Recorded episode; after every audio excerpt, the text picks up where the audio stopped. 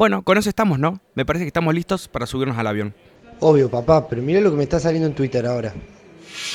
Lo que pasa es que todos esperábamos que el enfermo de Alberto Fernández, el ocupa de Alberto Fernández, el lunes a las 8 de la mañana estuviera haciendo una conferencia de prensa en un escritorio con todas las renuncias sobre la mesa, diciéndole a la Argentina, no, que había escuchado el mensaje de las urnas, como dijo hipócritamente el domingo, porque obviamente se ve que además de ciego es sordo, porque jamás ha escuchado nada, ni tampoco aprendió nada de Néstor, ni de nadie, eh, pero no lo hizo.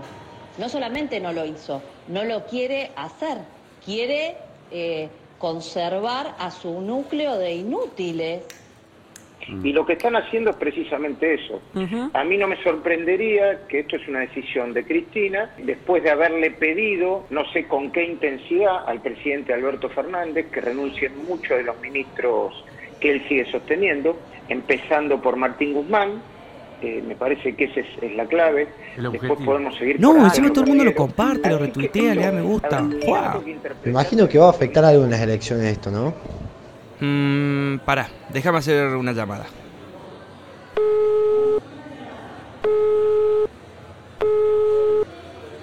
Emi, ¿podés? Dale, perfecto. Toma, hay que compartir auriculares. ¿Qué? ¿Para qué? ¿Para qué? Y no podemos tomar el avión que nos lleva a noviembre sin saber todo lo necesario. Nos quedan más o menos 30 minutos. Así que antes de abordar, llame a Emi y él consiguió a la persona adecuada para esta situación. Perfecto.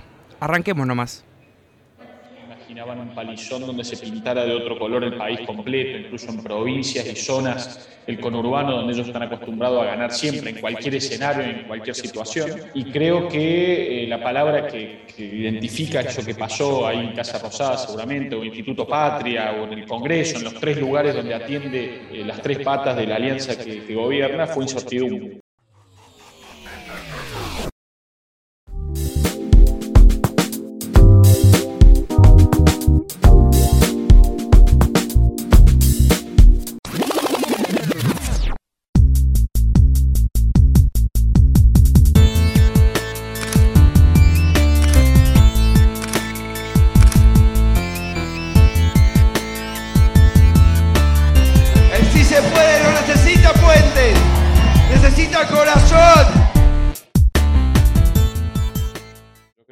Desesperación, incertidumbre, no saber qué hacer, no saber para dónde ir, y eso derivó en una catarata de, situaciones de tensión entre las tres patas de una alianza que sabemos que está atada por alambre. Fue una alianza exitosa para llegar a, ganar elecciones, pero no fue una alianza exitosa para poder hacer los pesos y contrapesos que un poder eh, ejecutivo necesita. Podemos decir, Oscar, que... Para, para, aclaración rápida. Antes de que sigas, no te olvides que este podcast es una continuación de lo que pasó en Las Paso, parte 1, donde hablamos con Ángelo, Jesse, Lucía y Joaquín. Te recomiendo escucharlo para poder entender mejor este volumen y así sacarle el mejor provecho a toda la información que nos está por dar Oscar Agos Carreño, séptimo candidato a diputado por la provincia de Córdoba. No te olvides de seguirnos en Spotify, YouTube o en tu plataforma preferida y de activar las notificaciones para siempre estar al tanto del lado joven de la política. Ahora sí, continuemos. ¿Se incrementó esa interna que nosotros ya podíamos deducir desde antes?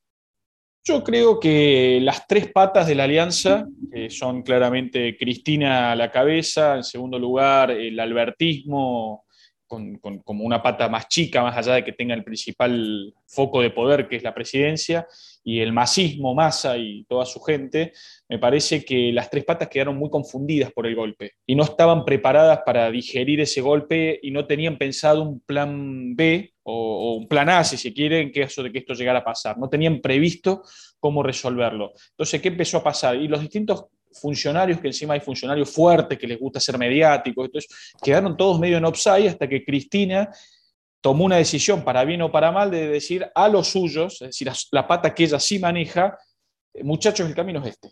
Entonces, ¿qué planteó? Bueno, un camino de radicalización que tenía que ver con presionar internamente dentro del gobierno para tratar de que las tres patas estén claramente atrás de, sus decisiones, como estamos acostumbrados a ver en Cristina. Pero yo creo que acá lo que fue es confusión más que interna. Nadie se sentó a planificar más interna entre ellos. Me parece que en la confusión agarró Cristina, metió el, zarpazo para, decidir y, digamos, bajar línea al resto de las... y eso marcó un poco lo que fue la gente. Bien, eh, ahí me noté más o menos que en tu discurso nombras bastante a Cristina. ¿Para vos Cristina tomó más fuerza con estos acontecimientos? Mira, yo creo que Cristina sigue siendo la pata más fuerte de esas tres patas de las que hablábamos eh, y, y, ella, el problema que tiene que es muy responsable institucionalmente hablando. ¿En qué sentido? En que ella tiene una agenda propia, que es la agenda judicial de que ella y sus hijos y sus parientes zafen ni siquiera sus amigos, son, son tan personas tan particulares que ni siquiera ayudan a sus amigos, a los funcionarios que los bancaron, sino que su preocupación es familiar.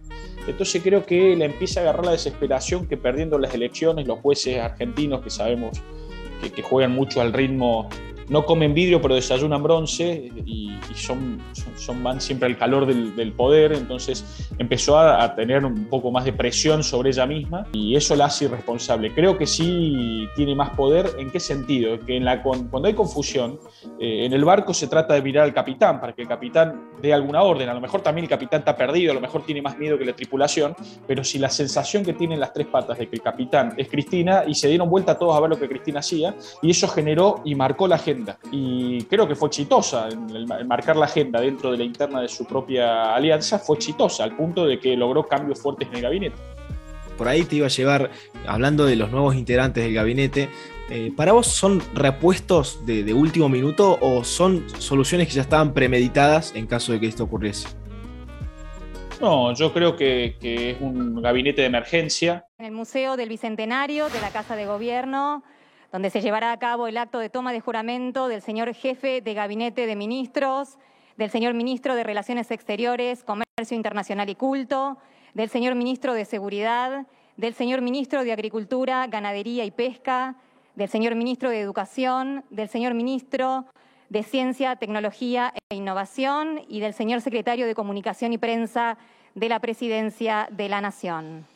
Un gabinete de transición un gabinete que fue armado con personas muy radicalizadas dentro del cristinismo y eso estamos, estamos viendo en lo que pasó con Nick en estos días, con el, humorista gráfico en el cual fue apretado por, por, el ministro que se supone que nos debe cuidar a todos los argentinos y es claramente lo que demuestra de que no fue una buena decisión, sino que fue una decisión donde Cristina decidió hablarles a los propios porque ella quiere consolidar el voto propio. Si ella tiene un voto, un voto propio, duro, que la va a acompañar al cementerio, a las puertas y va a entrar con ella adentro, es un 20%, pero en realidad siempre hablamos de que ella está en un 30%. Se le está diluyendo esa diferencia entre el 30 y el 20% y ella entendió que para que no se le diluya aún más eh, sus diferencias, tenía que radicalizar el gabinete, el discurso, la campaña, y eso implicó armar un gabinete de transición en la cual buscaron al gobernador de unas provincias más feudales que maneja el kirchnerismo, pero que es una persona muy picante para el ejercicio del poder, en el mal sentido como en el buen sentido, pero una persona en el que ella confía para el ejercicio del poder, y la puso medio en el manejo del Ejecutivo, y eso fue Mansur. Y después el resto de los ministerios, secretarías, son reacomodamientos que tienen que ver con, con, esos movimientos. Pero sí, creo que es un, grupo de transición. No lo veo a Mansur quedándose hasta el fin del mandato, lo veo volviendo al gobierno de Tucumán. Por eso hicieron un acuerdo transitorio con el vicegobernador.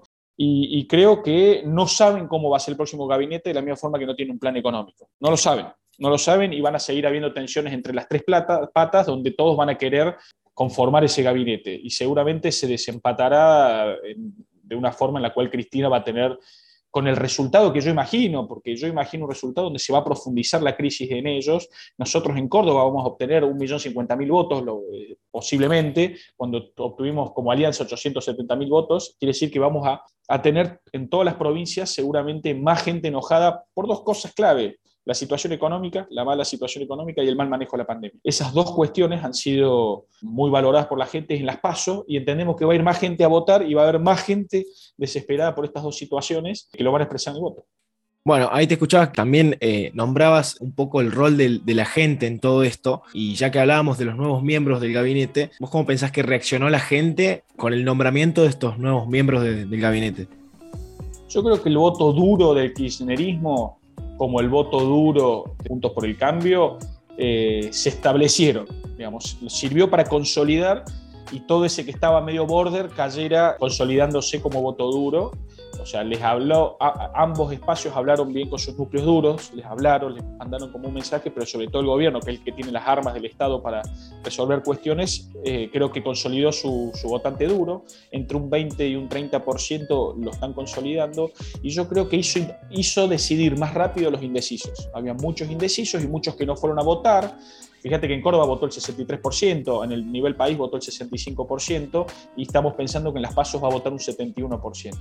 Es decir, nosotros eh, creemos que podemos llegar a obtener 187 mil nuevos votos y eso tiene que ver con que imaginamos que los indecisos ya se han decidido o se están decidiendo gracias a estos abruptos movimientos que generan incertidumbre, que es lo más grave o la irresponsabilidad institucional de estos tipos. Por una interna partidaria, porque se comieron un sopapo en las pasos, eh, están poniendo en vilo la sociedad argentina, la economía argentina, la educación que no termina de caminar, y esas son las cuestiones que eh, la gente común ve. ¿Qué piensa la gente común? No están resolviendo, esta gente no está resolviendo mis problemas y los próximos dos años no se va a ocupar de mis problemas. Se va a ocupar de peleas palaciegas que van a estar muy por encima de, los problemas que yo tengo. Y eso hace que la gente vote bronca. Y acá, Juntos por el Cambio, tenemos que tener bien claro de que no somos dueños de esos votos. No es que nos están votando nosotros necesariamente. Muchos sí nos votan convencidos de nuestros valores e ideales. Pero es muy importante que sepamos que este va a ser un voto bronca por la economía, el mal manejo de la pandemia y otras cuestiones.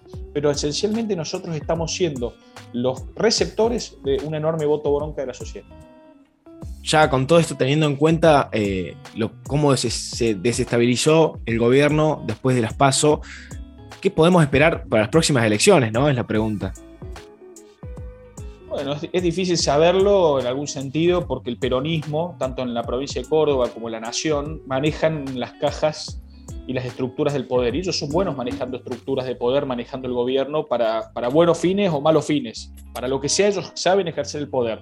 Entonces yo creo que van a paratear, van a tirar los aparatos encima de la sociedad. Lo bueno es que la sociedad es menos tonta de lo que los políticos muchas veces creen. Digamos, yo, veo una sociedad que acepta el IFE, que acepta las asignaciones, que acepta los subsidios, aceptan las chapas para el techo, los calefones y los colchones, y después se dan vuelta en el cuarto oscuro se sienten lo suficientemente liberados para votar a quien ellos quieren. Eso creo que habla de una madurez de los ricos, los pobres, los instruidos, los no instruidos, es decir, de todos, y sobre todo pensemos en que estamos eh, casi en un 50% de pobreza. Eso a la gente le duele y, no le alcanza el IFE, no le alcanza eh, el previaje, no le alcanza que te regalen un paseo de tres días a, los estudiantes que se reciben, cuando ellos se dan cuenta que se quedaron sin futuro y están rifando su futuro por un viaje de egresados de tres días dentro de la provincia de Buenos Aires. Ese tipo de cuestiones yo creo que la sociedad las va a marcar claramente. Yo veo una profundización Ayer anoche estuve viendo algunas encuestas que recibimos y la verdad que lo que se ve es que lo más razonable es que los votos que obtuvimos en las pasos se consoliden y obtengamos un poco más. No tanto por mérito nuestro, sino por un voto bronca que se va enardeciendo cada vez más contra el gobierno actual. Eso es lo que yo veo. Yo veo que en Córdoba, sobre todo, vamos a estar arriba, arriba de los 50, del 50%, muy posiblemente. Puede, puede fallar algo, pero lo veo así. Y el nivel país yo creo que se va a profundizar, incluso en lugares eh, adversos para nosotros, el voto bronca se va a consolidar. Bueno, eh, ahí más o menos de lo que decías del voto bronca y hablando un poco de, imaginándonos cómo quedaría el gobierno después de una segunda derrota que puede ser posible. Para vos, si en noviembre la situación empeora, ¿podemos esperar otro recambio de estas características en el gobierno? Mira, puede pasar algo raro. Primero, nunca en la Argentina, no estamos acostumbrados porque nunca pasó, es que el Senado lo pase a manejar la oposición. Estamos acostumbrados a que los gobernadores, sobre todo en provincias feudales, en igualdad de, condiciones que las provincias más productivas y democráticas en algún sentido, descompensen los juegos de poder. Vamos a ver posiblemente una Cámara de Diputados con mayoría opositora y nosotros estamos unidos. Algo muy valioso para la democracia es una unidad para dar una posibilidad de, que realmente no, compren a tres o cuatro diputados, como pasa con los cuatro de Schiaretti, para dar un ejemplo, que, por, tirar unos pesos en la, en la caja de jubilaciones para para no desestabilizar una provincia, compran los votos necesarios para ir llegando en cosas que no son buenas para el país. Y lo mismo va a empezar a pasar en el Senado, en lo cual no estamos acostumbrados. Todo eso hace que pueda pasar algo raro, de que para que no haya crisis la Argentina no caiga más abajo de donde está, ganando la oposición eso sea posible. Que la gente vea algo de esperanza en ese proceso, quizás pueda hacer que el dólar no salte a 800, de que más jóvenes se vayan del país, porque la esperanza se consolide gracias a este proceso. Y eso es raro, nadie está preparado para eso, la Argentina no ha pasado en otras oportunidades, no es algo normal, pero es lo que los analistas están viendo. Esto atado al tema eh, gabinete de transición, y bueno, eso va a obligar a Cristina, Alberto y a Massa a sentarse en una mesa y pensar si realmente la salida para tener gobernabilidad los dos años que siguen es radicalizarse aún más o buscar algo más de apertura o de racionalidad. Yo quiero creer que de esas tres patas, eh, dos van a buscar eh, una racionalidad, atento a que si no va a ser imposible llegar al fin de su mandato con ambas cámaras, incluso los jueces presionándolos políticamente por todos lados, incluso con una renuncia la, en la Corte Suprema, ha sido claramente un, movimiento que a ellos les estabiliza. Creo que si todos los poderes están empujando algo de racionalidad, ellos no pueden ser lo suficientemente racional. A Cristina la sigo viendo perdida en cuanto a su agenda judicial, que es lo que a ella realmente le importa y la desespera. Ella quiere salir indemne de esas causas y eso creo que es lo que puede llegar a complicar esto que yo digo. Pero vuelvo a decir que, va a ser, digamos, ellos saben ejercer el poder, el peronismo sabe ejercer el poder, están mareados, están complicados, pero van a tener que pensar en tener una charla con el FMI para arreglar ciertas cosas, una charla con los que no lo votaron, que les den el sustento mínimo necesario para que el país no, no caiga a ser Venezuela. Y yo creo que políticamente tienen algunas personas pocas racionales dentro de su gobierno que les van a decir, che, si vos no querés el helicóptero que tanto cargabas que Macri sí ve en helicóptero, si vos no querés ser el que se ve en helicóptero, esto se resuelve con diálogo y con racionalidad y no con radicalización. Imaginándonos un poco más, yendo como un poco más allá en, la imaginación de cosas que pueden ocurrir, ¿vos crees que se puede llegar a convocar alguna asamblea en diciembre, por ejemplo, tipo que renuncie el gobierno o el Congreso tenga que elegir presidente o algo de ese estilo? En primer lugar, creo que hay que ser responsables y yo no quisiera que eso pase. Digo, la, la Argentina, todos los finales abruptos de un gobierno han sido desastrosos desastrosos. La renuncia anticipada de Alfonsín ha sido terrible para la economía. Quizás las soluciones después que la vimos nos hacen olvidar lo malo que fue. Quizás el gobierno de las hojas 600 del gobierno de Kirchner nos hace olvidar lo que fue el 2001 y sobre todo eh, los que van a escuchar este podcast quizás no vivieron muchas de estas cosas que digo, pero siempre ha sido malo para la Argentina y para los argentinos y sobre todo para los más pobres, los más desamparados, los, los finales abruptos de gobierno. Creo que la Argentina no puede darse ese lujo porque después levantarse del séptimo infierno para tratar de llegar al segundo o al tercero es, a un costo muy, muy grande. Por eso, la verdad que lo mejor que nos puede pasar es ser democráticos, que esta gente termine el gobierno de la mejor forma posible, pero es muy difícil con, una alianza que no, no, no, logra ensamblar. Por eso esperemos ganar las elecciones y tener la grandeza nosotros como oposición de ayudar a que haya algún, algún grado de, no sé si la palabra es diálogo, pero de, de responsabilidad institucional para que seamos muy firmes para ponerle un límite a Cristina y su agenda judicial y las, y, las barbaridades que ellos hacen, que hicieron hacer con Vicentín, hicieron con biocombustibles, hicieron con el plan de manejo del fuego, la jubilación, o sea, tenemos que tener dos años de mucha firmeza, pero al mismo tiempo mucha responsabilidad, porque la gente está esperando en nosotros la posibilidad de recambio. Ojalá que esa posibilidad de recambio sea con un fin de mandato ordenado eh, y constitucional dentro de, de los parámetros institucionales, pero estamos preparados para que si esto no se da y tenga que ser antes, nosotros lo hagamos de la forma menos abrupta posible y dañando a la sociedad lo menos posible. Tenemos que estar preparados para eso, pero creo que tenemos que ser muy, muy responsables como un espacio político, porque el recambio institucional no es, no es poca cosa. Veamos el, símbolo que fue que Cristina no le entregara, Cristina no le entregara la banda a Macri y cómo Macri se comportó con su sucesor que fue Alberto. Fueron muy distintas las cosas y la sociedad no puede estar post-crisis eh, económica, post mal manejo de la pandemia, más allá de la, crisis económica, siguiendo en incertidumbre, sin clases, sin eh, jueces que hagan lo que tengan que hacer, sin empresarios que, saquen el país adelante, porque el país sale adelante con los privados y, sin hacer las reformas desde el lado del Estado que les permita a los empresarios hacer eso. Entonces, todo esa es la agenda que se viene y que no puede esperar a 2023. Tiene que ser a partir del 15 de noviembre de este año. Bueno, ahí teniendo en cuenta lo que decías sobre nuestro rol tan importante como oposición, ¿cómo debería manejarse la oposición en el caso de que lleguemos a ser mayoría? ¿Qué leyes tendremos que sacar? ¿Si habría que empujar por reformas? ¿Qué pensás de eso? Bueno, yo creo que es muy importante. Primero, lo más importante que tenemos que hacer es bajar un cambio todos, los que estamos en la oposición, en la interna nuestra que existe, porque somos una fuerza mucho más grande y aparte que venimos de varios partidos y, muchos del interior y muchos de la capital y muchos de, de lo bonaerense, que es muy distinto quizás a lo que pasa en Formosa. Todos tenemos que acoplarnos en esta nueva situación y creo que tenemos que ser todos muy responsables en cuanto a mantenernos unidos. Acá el principal valor que tenemos es la unidad. Mantenernos unidos no solo en la sensación de la sociedad que está esperando eso de nosotros, sino en la estructuración del poder nos da la posibilidad de armar incluso gabinetes en la sombra que estén listos para ejercer el poder en caso de que sea necesario.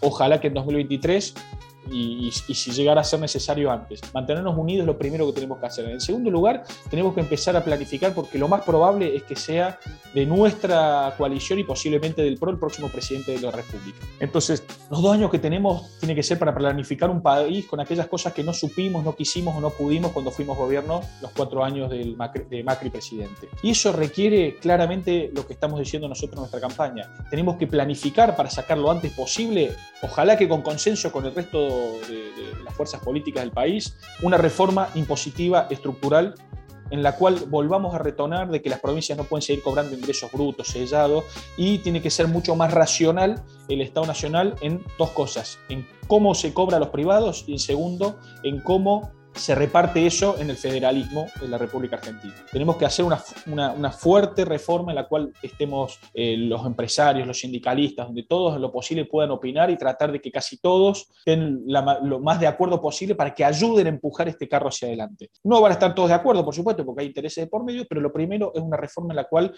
privados como públicos, medianamente estemos empujando para el mismo lado y eso se resuelve tocando impuestos. Por otro lado, tiene que haber una fuerte reforma laboral que va de la mano con esto. No podemos seguir como estamos, no puede, seguir siendo eh, el, preferible para un empresario no contratar como plan A y si no le queda otra que contratar y ya hizo lo necesario, ya trabajaron cinco hijos en la empresa con tal de que no sea un empleado el que venga, contratar en negro o, en un blanco escondido con, algunas horas no puestas, bueno, todo lo que ya sabemos. No puede ser esa la solución, eso se soluciona con una reforma en la cual sea más racional. Nosotros habíamos propuesto, por ejemplo, de trabajar sobre la mochila austríaca o, eh, que, tiene que ver con, este sistema como el de la construcción, en la cual uno va ahorrando en una cuenta eh, externa a, al empleador y el empleado un dinero y cuando se, retira, ya sea por despido o, por, o porque decide irse, por el motivo que fuera, eh, bueno, tiene derecho a una indemnización que se fue ahorrando en un sistema que, se ha aprobado en países civilizados y que acá con el sistema de la construcción funciona bastante bien. Bueno, ideas como esas son las que tenemos que trabajar en una gran reforma estructural. Por otro lado, tenemos que, que trabajar en una planificación estructural que incluya temas como la educación, temas como la infraestructura, digo, ¿por qué va de la mano lo infraestructural con la educación? Y porque no solo tenemos que hacer eh, mejores caminos y rutas, sino que tenemos que hacer que llegue eh, Internet de buena calidad y comunicaciones en 5G, que es lo que se viene, a todo lo ancho y largo del país. Y eso va de la mano con una educación post pandemia, donde los jóvenes van a ser el presente y el futuro que van a sacar el país adelante post pandemia. Y eso tenemos que hacer con más educación presencial, pero además entendiendo que la educación presencial cambió. Ahora la educación presencial tiene todas unas reglas que nos vino a dejar la pandemia y eso se logra con infraestructura para que todos tengan internet. En 2019 el 72% de la gente tenía teléfono, tenía teléfono inteligente con acceso a internet. Quiere decir que la gente ya busca tener acceso a internet, pero si no hay señal, o no hay fibra óptica, o tenés un solo proveedor de Internet que te brinda servicio en casi todo el país, es muy difícil. O las cooperativas no tienen buena señal. bueno, eso requiere de que, no importa de qué partido se venga, la educación que se viene es la educación del futuro, la educación que tiene que ver con enseñar más ingenierías y menos derecho. Y eso requiere infraestructura, infraestructura, infraestructura. Bien, ya que tocabas un poco el tema de, la educación y ya un poco para ir cerrando, ¿qué mensaje le darías a los jóvenes, a los jóvenes en, general, a la juventud? ¿Qué mensaje le das a la juventud? Bueno, yo creo que la juventud ha visto en las pasos de que la única salida no es de Seiza. Eso creo que es muy valioso. Porque no hay que, no hay que olvidarse de que el 50% de los jóvenes, o en algunos más, en algunos menos, pero estamos en la mitad de los jóvenes de la República Argentina, no tiene la posibilidad de irse por Ezeiza. Son muy pocos los que pueden elegir si hacen su vida en Barcelona o en Frankfurt. La gran mayoría tiene que vivir su vida dentro de la Argentina y tiene pocas posibilidades de salir adelante. A lo mejor no vieron a su padre y a su abuelo laburar nunca porque prefirieron un plan que hoy no les alcanza. Estas elecciones ha sido clave y las elecciones que vienen, las de noviembre, va a ser clave el voto joven. Nosotros hemos ganado en Córdoba y en muchas provincias gracias al voto joven. Fue clave que un Rodrigo de Loredo, por ejemplo, les hablara a los jóvenes como les habla un Milei, salvando las diferencias ideológicas, los habla con respeto a los jóvenes, los habla de una forma donde los, los, hace conscientes de su responsabilidad, los habla como socios de la salida para futuro y no banalizan el mensaje bailando en TikTok. Les habla por TikTok con el idioma de TikTok al joven y le llega al joven con propuestas, con ideas, con hacerlo socio de la salida para adelante.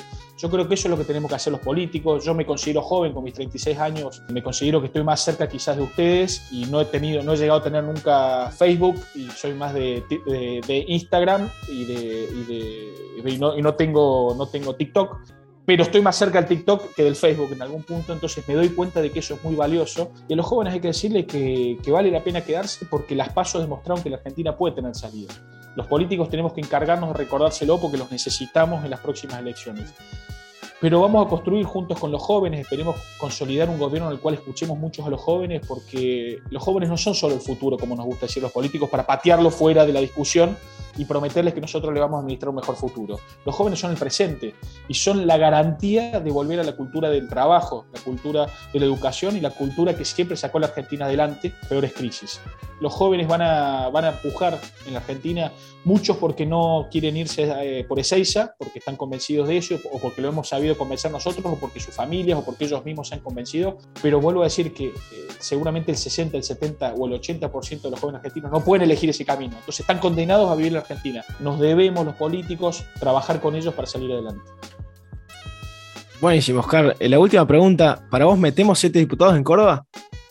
Bueno, a mí me encantaría meter siete porque yo soy el séptimo. Si uno ve una encuesta, por ejemplo, que analizamos ayer, que nos da la posibilidad de, de sacar 56 puntos, yo veo que en realidad estamos trabajando para para obtener 51 o 52 puntos en las próximas elecciones. Eso nos permitiría consolidar por tres puntos la sexta diputada, que es importantísimo. Si llegamos a siete sería fantástico, pero la verdad que nosotros lo que necesitamos objetivamente son cinco bancas de diputados para renovar lo que tenía Córdoba. Eso es lo que tenemos en nuestra cabeza y en nuestra prioridad. Todo lo que podemos laburar para meter más es lo que entendemos que es lo mejor para la Argentina, lo que más va a compensar los, los pesos y contrapesos dentro del Congreso. Estamos hoy en condiciones de decir que estamos metiendo seis, eso es lo que hoy estamos metiendo y estamos a menos de un punto en algunas encuestas de meter un séptimo diputado. Pero no tenemos que, que generar una expectativa en cuanto a cantidad de diputados que metemos. Tenemos que ser más responsables institucionalmente, más allá que a mí me encantaría porque soy el siete, pero lo más importante acá es la patria. Para los jóvenes como para los no tan jóvenes, lo importante es que nosotros hagamos un enorme esfuerzo contra importantes aparatos provinciales y nacionales para meter cinco diputados. Todo lo que logremos con esfuerzo y aprovechando el voto bronca siendo canalizado a través de nosotros, eh, nos va a permitir la sexta banca, que es lo más racional a lo que podemos aspirar, sobre todo porque fue lo máximo que se logró eh, desde la vuelta a la democracia en, en Córdoba, con fuerzas como, como nosotros mismos y como el radicalismo en su mejor momento. Si metemos siete, la verdad que haremos historia y sería algo que no se ha visto en la historia de la República Argentina. Lo veo difícil porque el sistema está hecho para que seis sea lo máximo aspirable. Pero alegrémonos con meter cinco, que eso es no poca cosa. Muchas gracias, Oscar. Un placer. Gracias a vos, Emiliano, gracias a ustedes de la Juve por invitarme y cuenten con nosotros para, para, las veces que necesitan hacer este podcast, que creo que es una herramienta fenomenal. Es lo que se viene y es la forma en la que nos tenemos que comunicar y ustedes son unos genios por aprovecharlo y por, por hacerle llegar a nuestra dirigencia estos canales que son, son muy buenos. Listo, estamos perfectos para tomar el vuelo el domingo, para saber a quién votar, por qué votar y cómo votar. Y como dijo Joaquín en el anterior volumen, recordá, cuida tu voto, porque si vos no lo cuidás, ellos te van a encargar de cuidarlo. Y créeme, no querés hacer eso.